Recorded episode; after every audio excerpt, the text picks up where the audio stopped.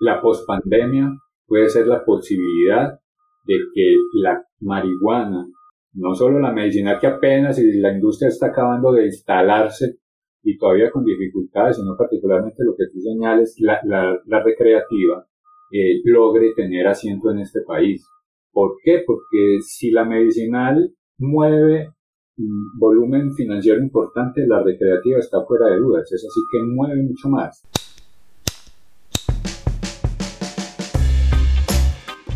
Estás a punto de escuchar el podcast La Voz del Cannabis, un programa que llega a ti inspirado en el amor y la pasión de un grupo de amigos por el autocultivo legal y las experiencias provenientes de la milenaria planta del cannabis. La Voz del Cannabis, programa que eleva tu mente sin que sean las 4.20.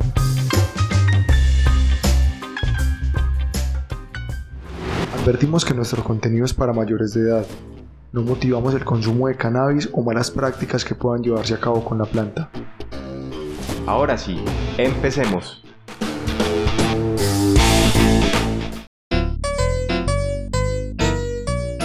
Dato curioso. El dato curioso del día de hoy viene de la mano y muy remembrante a nuestro episodio número 32, las generalidades del cáñamo. Allí tocamos todo lo que tiene esta amplia industria. Pero respecto del dato curioso del día de hoy, tenemos que cuando producimos cáñamo con la finalidad de obtener semillas, más de la mitad del peso de la planta madura, cosechada y seca son cañamones, que es el nombre que reciben las semillas de la planta del cáñamo.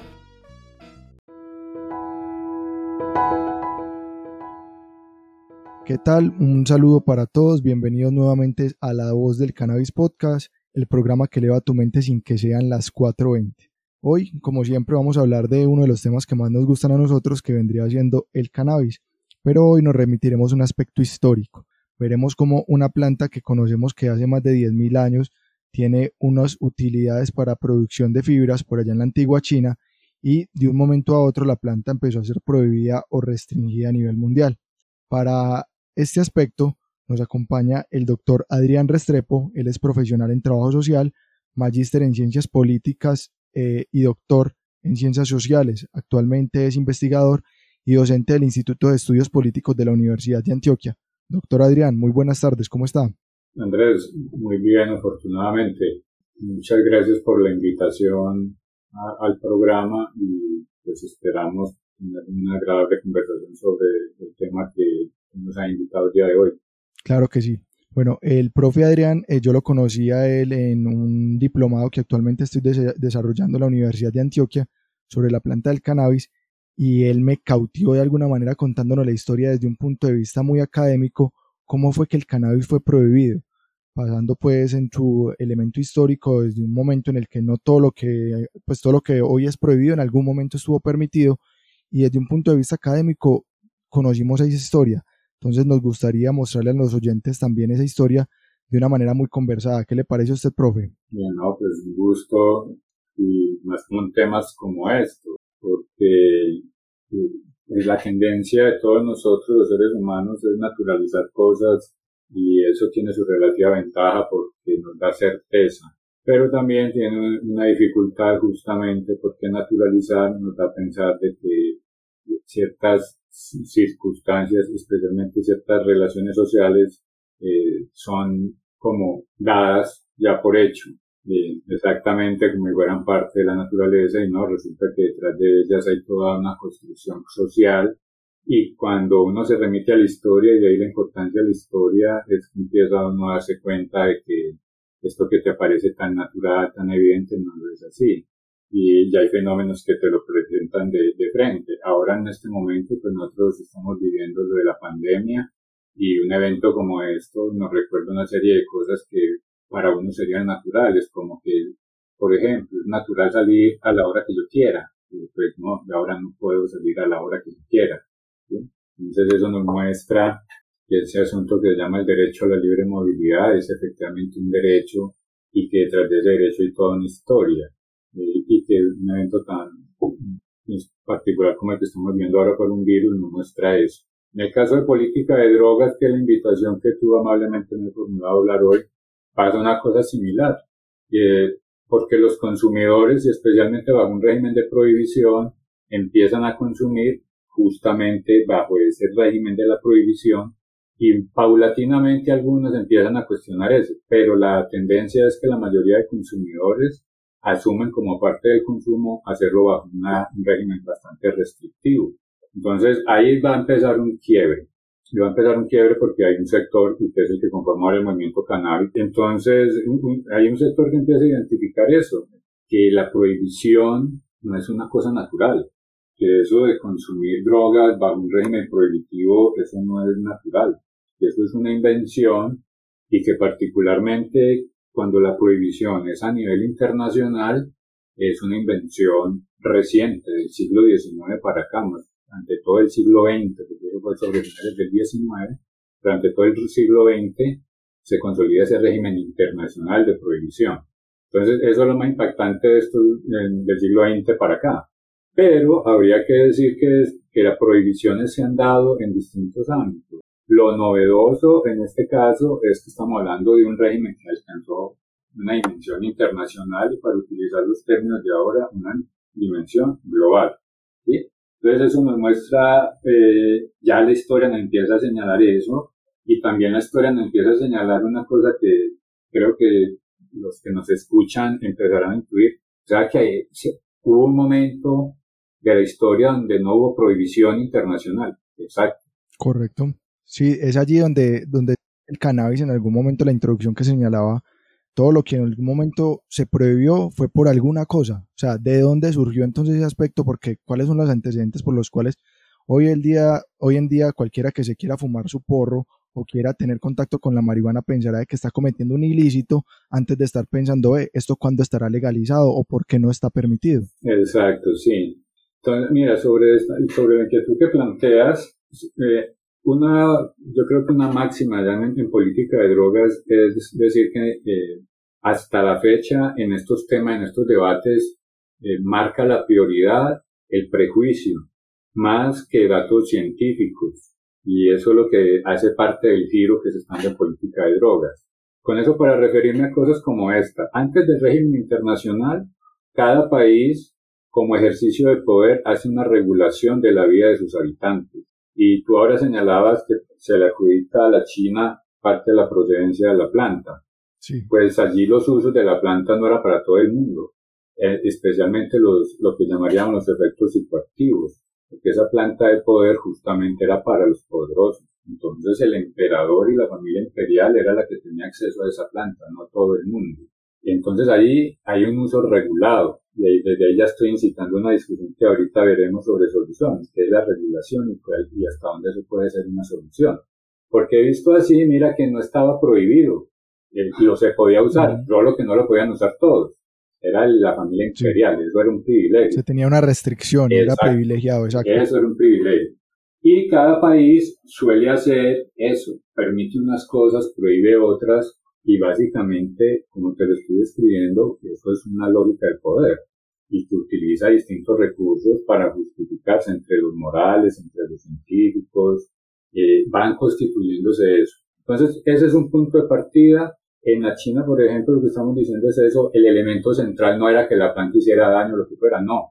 Era un asunto de privilegios, una planta con altos beneficios medicinales, por lo tanto es para una persona especial, de la familia imperial. Luego, cuando hablamos de un régimen internacional, que es lo que estamos viviendo actualmente, hacemos referencia particularmente a finales del, del siglo XIX y nos aparece nuevamente la China. Solo que lo particular del asunto es que no es por el tema del cannabis, sino por el, opio. el opio. Exacto. Es por el opio. Entonces allí es que eh, hacemos referencia a las famosas guerras por el opio, donde Inglaterra jugó un papel central porque tenía como colonia a la India y allí eh, sacaba pues el opio que luego lo, se lo vendía a la China. Entonces eso era un negocio muy importante para los comerciantes ingleses y resulta que el emperador pues va tomando la decisión de, de cerrar o de prohibir el consumo de opio dentro de sus fronteras porque por distintos factores entre los morales ver que el nivel de relajamiento, de relajamiento que genera el opio particularmente dentro de su burocracia muchos de sus funcionarios lo consumían. Y si Estaba permeado, eran consumidores de opio, sí. Sí, entonces pues un trabajador que consuma opio y no solamente eso, sino que es ir contra las leyes. Y esto es una lógica del poder muy importante. Es que el poder él le fastidia mucho los límites porque, como lo hemos conocido históricamente, y por eso los ejemplos que estamos tratando, el poder se apodera del cuerpo. El sometimiento y la obediencia muchas veces pasa, implica el cuerpo del otro. Entonces, en la época del emperador, el cuerpo, mejor dicho, los súbditos no tienen cuerpo. La vida no le pertenece al súbdito. Eso mismo es muy propio del medioevo, obviamente con cambios, pero pasa una cosa similar. El siervo no tiene vida, él no tiene cuerpo. Eso es lo que estamos, eh, se empieza a dar particularmente desde el siglo XIX, y eso es un asunto que también permite lo que hoy por hoy denominamos un derecho, que es el desarrollo de la libre personalidad, y eso incluye que tú tomes decisiones de qué elementos o no elementos a tu cuerpo. Entonces, la lógica del poder no la podemos perder de vista porque es histórica y constante en la construcción de la política de drogas y particularmente en el prohibicionismo.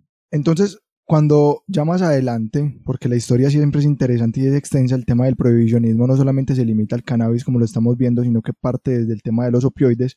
¿Cómo llegamos entonces al cannabis? Hay muchas personas que señalan que esto fue como un tema, o sea, estuvo mezclado por un montón de cosas, temas políticos, temas económicos, temas xenofóbicos, temas de raza. ¿Cómo llegamos hasta ese punto?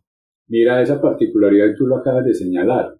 Ese régimen internacional no se va a gestar por las guerras del cannabis o las guerras de la marihuana. Eso no, no, no, aparece como un histórico, aparece la guerra por el opio, por lo que estábamos indicando de las rentas que le estaba generando a, Inglaterra y todo estos otros elementos internos en China. El asunto es que se genera la guerra, esa guerra la pierde eh, China, eh, de Inglaterra se queda con Hong Kong y efectivamente sigue el comercio durante una temporada pero lo que nos llama la atención del asunto, lo importante, es que para conciliar esa guerra, como todas guerras se negocian cosas, se empieza a generar un primer tratado internacional sobre prohibición de drogas.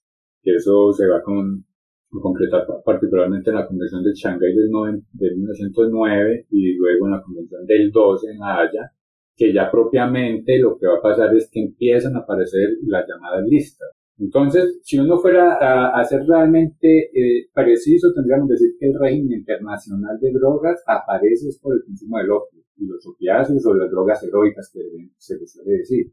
Una vez el poder y las relaciones de poder internacionales pactan esta serie de tratados, lo que sigue, como toda negociación y puja, es cada uno tiene interés en meter o sacar drogas de la lista. Y ahí es donde el cannabis va a correr la suerte de que algunos países, en Egipto, Estados Unidos, en fin, empiecen a postular de que la marihuana debe entrar en esa lista porque es muy peligrosa.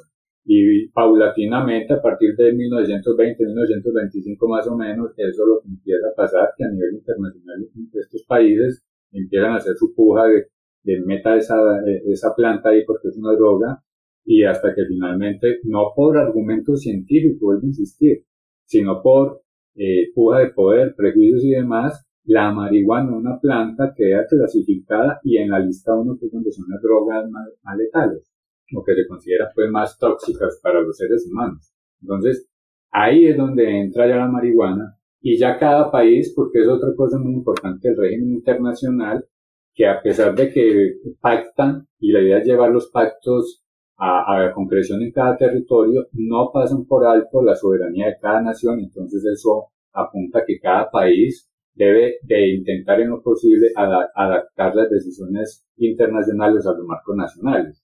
Entonces, ¿eso qué hizo? Que cada uno en lo posible guardaba, el, apelando a argumentos y a la realidad de cada localidad, pues lo fue implementando. Ejemplo, la India, por eh, práctica religiosa, no prohibió, no prohibió el tabaco el cannabis, porque allá se suele utilizar para, para prácticas religiosas. Religiosas. ¿Cierto? Entonces, ¿qué pasa? Pero hay una particularidad que los, eh, parece que allá para la práctica religiosa lo que se usa de la planta que todo son semillas y hojas y tanto la flor.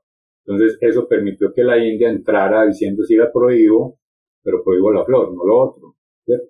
El Jamaica, por, la, el asunto también eh, religioso. De la cultura rastafari solamente pueden consumirlo los rastas. Exacto. Aspectos religiosos. Entonces, en el marco de eso, cada país fue dándole un lugar, ¿cierto? En el caso de Colombia, para aterrizar en nuestro país, eh, el asunto es, similar. Yo lo asocio y lo veíamos cuando todas las citas de, del lugar donde nos conocimos de este tema, eh, por un asunto también de poder, particularmente diplomacia internacional, porque cuando se empieza a gestar las convenciones, la, la de 1909 y demás, eh, Colombia particularmente por sus intereses geoestratégicos y diplomáticos con Estados Unidos, empieza a respaldar esas, esas iniciativas de Estados Unidos, a pesar de que en nuestro país los estudios disponibles que hay de, de, salud pública pues no muestran mayor número de consumidores.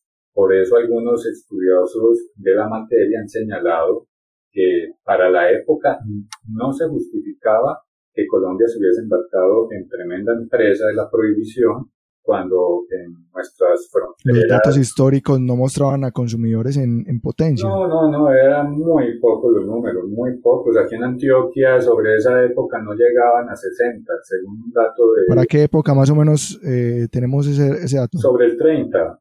Más o menos sobre el 30, 1930. Sí. Profe, antes de, de entrarnos más en Colombia, ¿Cuál considera usted que fue el país precursor o quien potenció esa guerra en contra del cannabis de manera directa?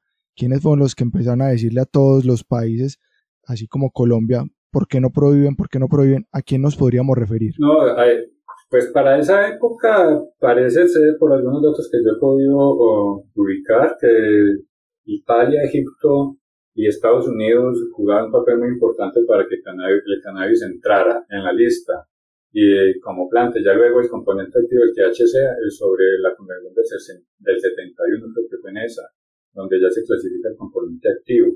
Pero en sus inicios van siendo estos tres países los que más pujaron. ¿sí? Y luego Estados Unidos con mucha más fuerza desde que Nixon ya oficialmente declara la guerra contra las drogas, porque con esto sí va a ir más de frente y especialmente como lo hemos podido ver porque la otra cara que tiene esto, que es xenofobias y demás, pues eso le permitió a Nixon eh, particularmente contener mucho el movimiento cultural de la época, el hipismo y demás que consumían mucho marihuana y, otra, otro tipo de drogas. Pero eso también les permitió poder eh, hacer persecuciones en unos controles porque esa fue la generación de mayo 68 y demás, que tenía toda una serie de críticas muy fuertes como que era la guerra de Vietnam, el nuevo asunto del capitalismo, la nueva reconversión del orden internacional, porque ya se había culminado la Segunda Guerra Mundial y estamos hablando de la división de la Guerra Fría, del comunismo, el capitalismo y el hecho que en ese momento, así como nosotros nos viene impactando el virus, pues eso creó una crisis en esa época que fue la posibilidad de una guerra nuclear, que fue por primera vez, nos, nos quedó pequeños para matarnos. Entonces, esos elementos jugaron allí para que, con mayor razón, que se empezara a desatar toda la persecución a, los consumidores de drogas ilegales, declaradas ilegales, que ese es el otro fenómeno también importante a, mostrar. Entonces no quiere decir que antes del prohibicionismo las drogas fueran legales, no, muchas de ellas simple y llanamente eran consumidas de manera cotidiana con un uso normal y responsable, porque la gente también por práctica y por sabiduría histórica, toda sabiduría casi siempre es histórica, valga la redundancia, han aprendido a, utilizarlas. Entonces, por ejemplo, en el campo es muy usual que las abuelas mantengan alcohol con marihuana. Eso es muy usual. Y, y, lo sabe y lo mantienen porque ellas mismas dicen no hay nada mejor para un dolor o para un frío que, la marihuanita en alcohol. Sí. Y entonces no tuvieron que esperar que le legalizaran un saber para usarlo, porque la necesidad no espera legalización, la necesidad busca satisfactores. Entonces, la marihuana, como otras drogas, hacen parte del campo de la medicina y los seres humanos por lo general asociamos con drogas bienestar, por eso las buscamos. Por eso casi siempre uno las busca, porque asocia eso. No son solamente alternantes de la conciencia, ya el abuso de las mismas son lo que llevan a ese punto, pues. Sí. A que sea ya pues como mal visto más allá de, una, de un aspecto medicinal. Exactamente, sí, no, ahí ya son otras valoraciones que, se hacen sobre ella, pero eh, históricamente lo hemos hecho buscando bienestar y por eso se vuelve sobre ella porque la encontramos bienestar. Retomando entonces al caso colombiano, Vemos pues que por allá en la época de 1909, inicio del siglo XIX, el inicio del siglo XX, Colombia ya empieza como a, también a ser parte de este tema prohibicionista. ¿Cómo ha sido el tema de Colombia para que hoy estemos empezando a pensar de que puede llegar a haber una eventual legalización desde el punto de vista recreativo en la medida que ya se han abierto unas posibilidades de tener un uso de la marihuana o el cannabis desde un punto de vista medicinal? Bueno, ese camino, es un camino que suele ser largo y pero te puedo decir que con crisis como la que estamos ahora viviendo se pueden recortar. Y se puede recortar porque en crisis como la de ahora, un asunto como el cannabis o el renglón de la industria del cannabis se vuelve toda una oportunidad. Los que nos hemos movido en el campo de política de droga y particularmente en todo lo que tiene que ver con cannabis, lo que yo estoy diciendo es una cosa más que obvia. Pero en general, para este país y buena parte del mundo, eso apenas lo están descubriendo. Entonces, en este momento, eh, esta, el, la pospandemia puede ser la posibilidad de que la marihuana, no solo la medicinal que apenas y la industria está acabando de instalarse y todavía con dificultades, sino particularmente lo que tú señales, la, la, recreativa, eh, logre tener asiento en este país. ¿Por qué? Porque si la medicinal mueve volumen financiero importante, la recreativa está fuera de dudas, es así que mueve mucho más. Entonces eso puede ser un, factor de reactivación de la economía eh, muy importante y eso históricamente ya ha pasado en otros ciclos. Una depresión, que eso algunos lo aplican, por ejemplo, no solamente a, a, lo que fue el desastre de la ley seca en Estados Unidos, porque recordemos que allá tuvieron su experimento prohibicionista con el alcohol, que les falló, y recordemos que la, la caída de, del acto eh, que prohibía el alcohol en Estados Unidos coincidió con la Gran Depresión de los años 30. Entonces la legalización del alcohol fue también una manera de generar empleo y, inyectarle, la economía. Sí, inyectarle aire a, la economía. Entonces, eh, empiezo por el principio, Andrés, para decirte en este momento que hay una gran posibilidad y que posiblemente este hecho permita eh, superar barreras que ha tenido mucho el tema, opositores que han tenido opositores, porque más allá de la historia que ya hemos contado de, la alianza pues, de Colombia con Estados Unidos y demás, y por hechos estratégicos y, y, demás que hemos caracterizado, es también una realidad que en el país tenemos prohibicionistas y que la política de drogas del país ha estado asignada básicamente por el prohibicionismo. Y por eso es supremamente importante la sentencia que hemos aludido hasta el cansancio de la Corte Constitucional, la C-229 de 1994, porque es que esa sentencia marca un antes y un después justamente con ese enfoque de la prohibición.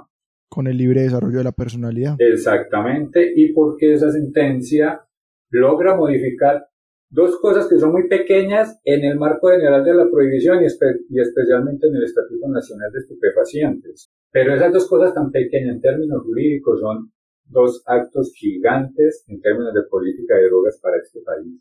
Y básicamente se puede resumir en que la sentencia, cuyo ponente fue eh, Carlos Gaviria Díaz, dice los consumidores de drogas no son ni, no son ni enfermos ni delincuentes, son ciudadanos tomando decisiones y que deben, por supuesto, asumir la responsabilidad de lo que deciden en el marco de su libertad. Entonces, eso es todo una ruptura con la tradición prohibicionista aquí en Colombia. Y por eso no es gratuito que a partir del 94 hasta la fecha casi todo presidente electo se le pasa siempre la gran idea de hacerle una reforma que busca dejar sin pies o cabezas o sin contenido propiamente el, el contenido de esa sentencia. Y eso, para mayor ilustración, fue lo que hizo el, presidente actual, con el decreto 1844 que a, a eso apunta justamente a dejar sin contenido el alcance de, esa sentencia constitucional y también la serie de sentencias que ha emitido más o menos en tono similar la Corte Suprema de Justicia. Entonces, y a pesar de todas estas dificultades, pues hemos logrado que en el país se pueda hablar en este momento de la marihuana medicinal y como te digo, eh, tal como va el asunto y especialmente con el lo que estamos viviendo en la coyuntura, posiblemente eso nos adelante, pues nos ahorre un tiempo para entrar sobre lo que es el, consumo recreativo, por asuntos fiscales de entrada, no solamente, pero sí de entrada, cosa que tiene muy claro Estados Unidos. Y, por eso también es muy importante estar siguiendo, y más en el caso de marihuana, a Estados Unidos, lo que está pasando en Estados Unidos. Porque mira lo que hemos recreado en este rato. Ellos han liderado esta guerra, ellos pusieron entre la lista el cannabis y justamente ahora es el país que viene liderando también los cambios, ¿cierto? Y entonces no podemos leer el país de una manera unitaria en el sentido de que es un solo país, un solo gobierno, no. Justamente esos cambios también se dan porque internamente en Estados Unidos uno puede ubicar movimientos ciudadanos que han empezado, consumidores, que han empezado a hacer debates públicos, ya hay movimiento canábico también, han logrado convencer funcionarios, allá también hay familias, eh, militares que se han dado cuenta que la guerra contra las drogas es una guerra fracasada, que esa es una guerra que sirve para otras cosas, menos para los propósitos que eh, abiertamente señala. Entonces eso hace que en Estados Unidos se vengan dando esos cambios y eso es muy importante para nosotros y más, no solo por lo que ha implicado la, la, la relación política de drogas, sino en general, porque Colombia es muy influenciado por este país. Entonces, ahora este país es el que está dando ese cambio a tal punto que sectores conservadores, que encabezado por ejemplo McCain, en su momento republicano, eh, puso por fuera de duda de que había que avanzar sobre la legalización de la marihuana, no a nivel federal, sino a nivel nacional. ¿Y eso sobre cuál idea? La fiscal, ¿cierto? Porque veían allí una serie de recursos bien grandes y la realidad lo viene mostrando. Los estados que eh, vienen avanzando en la legalización del cannabis en Estados Unidos y particularmente el cannabis eh, recreativo en términos de, de, de, recaudo la vienen sacando. Y por ejemplo, para un país como esto, ¿qué podríamos hacer con el recaudo en cannabis? Pues en este momento la misma coyuntura nos diría una buena parte de dinero tiene que ser para fortalecer el sistema de salud. ¿Qué tal amigos? Esperamos que estén disfrutando de este contenido. Esta es una pequeña pausa para recordarles que La Voz del Cannabis es un podcast independiente. Esto se refiere a que absolutamente todos los gastos de la creación del contenido y todo lo que esto conlleva es asumido por sus creadores. Si estás interesado o interesada en donar y apoyarnos en el sostenimiento de este proyecto, puedes ingresar a nuestro perfil de Patreon en el link en la descripción de este audio o de este video si te encuentras en YouTube. Adicional a esto, en nuestro perfil de Instagram está el link en el cual también puedes ingresar al perfil de Patreon y apoyarnos con una donación desde un dólar en adelante. Un abrazo y continuemos entonces con nuestro capítulo. Profe, yo le tengo usted una pregunta y su criterio respecto del tema de la legalización de la marihuana. ¿Considera usted que la legalización del cannabis desde el punto de vista recreativo podría ser un elemento para combatir el microtráfico e incluso el narcotráfico? Mira, esa, esa es una idea rectora que, se, que tiene posicionamiento en el medio. Lo han utilizado particularmente Uruguay y Canadá para justificar la legalización. Entonces, eh, puede incidir sin duda, y al menos esa es ya mi postura. No soy tan optimista como lo suelen intentar eh, ya los políticos, y bueno, esa es la tarea de ellos, en términos de decirte que efectivamente eso es el asunto para resolverlo. Eh, ¿Por qué? Porque es que hoy por hoy se viene dando un giro en lo que llamamos eso del narcotráfico. Entonces, cuando tú haces un análisis más contemporáneo, al menos conceptualmente, estamos intentando dejar de hablar de narcotráfico para hablar de lo que llaman estructuras criminales. ¿Y por qué ese cambio? Porque justamente los narcotraficantes dejaron de dedicarse a un solo negocio y encontrar renta en muchos negocios. Y, y eso por asuntos prácticos como lo que es tener una ruta. Una vez se establece una ruta de narcotráfico, por ahí puede pasar drogas, pero si pasan drogas, pasan muchas otras cosas. Claro. Entonces, ¿eso que le generó? Le generó, le viene generando distintas fuentes de financiación. Entonces, por la vía de la legalización de la marihuana, por ejemplo, eh, si lo ves así, en el mejor de los casos, los vas a dejar sin una venta. ¿Sí? Eh, pero eso no es de poca monta. Si miras la trayectoria histórica de lo que estamos hablando, y más de eso, si ves los que, todas las personas que se ha visto por el asunto del cultivo, el consumo y la comercialización de la marihuana. Porque todos los que han estado en, en, la cadena productiva de la marihuana han sido tratados bajo el régimen de la prohibición como eso, como enfermos y delincuentes. Entonces el trato es carcelario, represión. Entonces no hay de poca monta si uno por la vía de la legalización, considerándose que esa puede ser la ruta, que le quites ese nivel de coacción y represión a, a ese sector de población. Y si lo haces, podría incluso explorar salidas a situaciones que siguen siendo muy violentas del país. Por ejemplo, si legalizas la marihuana, le podrías dar una alternativa un poco más real a los cultivadores de coca, marihuana y amapola en el país y no llevarlo sobre la cuerda de que la opción es siempre quitar la mata, porque bien sea por erradicación o por sustitución, el punto siempre es quite la mata, para luego caer en la resiembra, o más tarde o más rápido, porque si es por erradicación cae más rápido y si es por sustitución se demora un poquito, pero ahí siempre vuelven al asunto de, de sembrar, porque los otros productos en términos, de aquí toca hablar en términos de mercado, porque ese es un elemento central para entender la política de drogas, el asunto de la economía y los negocios. Entonces, la marihuana sí es un producto muy competitivo al lado de un plátano. Y si pones coca y cocaína, ni te digo. Entonces, ese escenario, el escenario de la legalización nos podría quitar una serie de presión y particularmente yo pienso en esa cadena. Entonces, por ejemplo, podrían una serie de familias campesinas dedicarse a, y, indígenas que ya está pagando en el Cauca. De hecho, fue una de las discusiones y negociaciones duras que hicieron los indígenas cuando se estuvo formulando el proyecto de ley de la marihuana medicinal, porque en los esquemas iniciales eso era solo para multinacionales. Entonces iban a quedar por fuera los indígenas de Cauca que han sembrado marihuana históricamente y siguen sembrándolo y proveen a ciertas partes del país de ese producto y tuvieron que hacer una negociación para poder que en el esquema tuvieran lugar los pequeños y los medianos. Entonces, eh, si pensamos en el escenario de la recreativa, esto hay que tenerlo presente. Posiblemente las, los grandes quieran y de hecho van a tener su lugar, que tanto va a depender de los que, los que entren allí.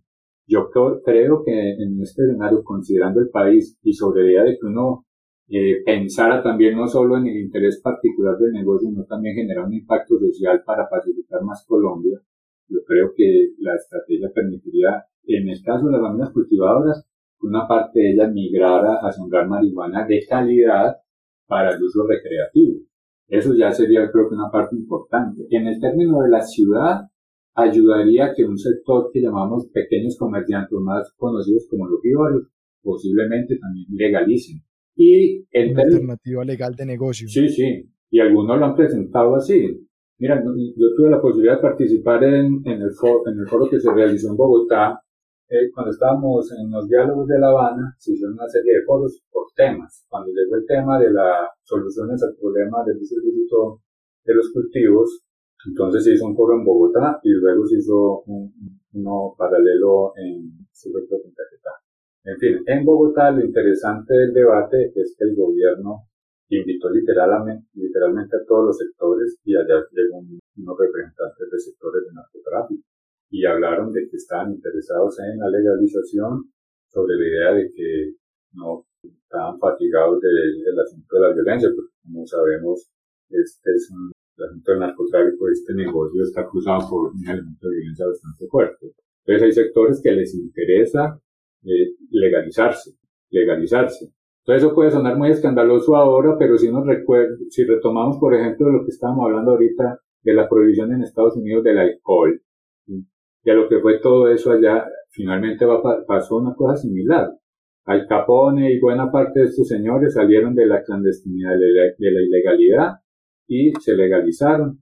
En el caso de aquellos que por supuesto tengan delitos más allá del tráfico, por ejemplo asesinatos, cosas de ese tipo, por supuesto la negociación será otro tipo. Pero muy posiblemente un sector de esos migre hacia la legalización. Y del otro lado quedan los consumidores. Y sobre la idea de los consumidores, pues en principio serían uno de los más beneficiados. Mejor dicho, en el esquema de la legalización, los dos eslabones que se consideran más débiles terminan siendo los más beneficiados. En este caso, los, cultivadores, familias campesinas, y del otro lado los consumidores, porque la idea de, la legalización es que el consumidor, por un lado, pues deje de sufrir la persecución que ha sufrido históricamente. pero por el otro, y que se vuelve importante en términos de salud, es que pueda adquirir flores de calidad. En serio que este tema es muy interesante. Eh, creo que ya ha quedado muy bien desarrollado esta política de prohibición desde la historia hasta el día de hoy, la, la percepción colombiana. Y en serio que solamente resta darle el agradecimiento pues por esta información que nos ha podido suministrar. No, Andrés, ha sido un gusto. Eh, tú sabes que esta es una de mis pasiones y cada vez que tengo estas conversaciones vuelvo a ratificar que efectivamente necesitamos seguir pensando en el país el asunto de la política de drogas de una manera justamente muy amplia. Por eso hay que intentar hablar cada vez menos de narcotráfico, no porque no importe, sino porque el plato fuerte son políticas de drogas que nos permiten un espectro más amplio para el análisis y para poder que las distintas personas que se ven afectadas, bien sea porque sean consumidores o los cultivadores, etcétera, que empiecen a considerar que hay otras alternativas y que el mundo viene experimentando otras soluciones y que en el caso de Colombia tenemos una experiencia histórica de mucho dolor y sangre y que nos da autoridad para experimentar otras salidas distintas al prohibicionismo. Perfecto. Profe, no, muchísimas gracias. Este fue el doctor Adrián Restrepo en La Voz del Cannabis, el programa que eleva tu mente sin que sean las 4.20. Profe, muchas gracias. Con mucho gusto. Y bien, esto ha sido todo por hoy. Esperamos que este episodio haya sido de su agrado. Si esta es la primera vez que nos escuchas, te invitamos a que valores todo nuestro contenido en las diferentes plataformas de podcast y en nuestra página web lavozdelcannabis.com. Si aún no nos sigues en nuestro canal de YouTube, te invitamos a que lo hagas. Grandes sorpresas vienen allí. Asimismo, queremos hacerle una invitación a todos y cada uno de nuestros oyentes, y es que nos manden una nota de voz al celular o al WhatsApp. El indicativo es en Colombia más 57 350 675 0420. Allí nos contarán cuáles son las preguntas que se hacen cuando están fumados. Sus hosts Andrés Lara y Cristian Restrepo de La Voz del Cannabis Podcast les deseamos una excelente semana. Recuerden, La Voz del Cannabis Podcast, el programa que eleva tu mente sin que sean las 420.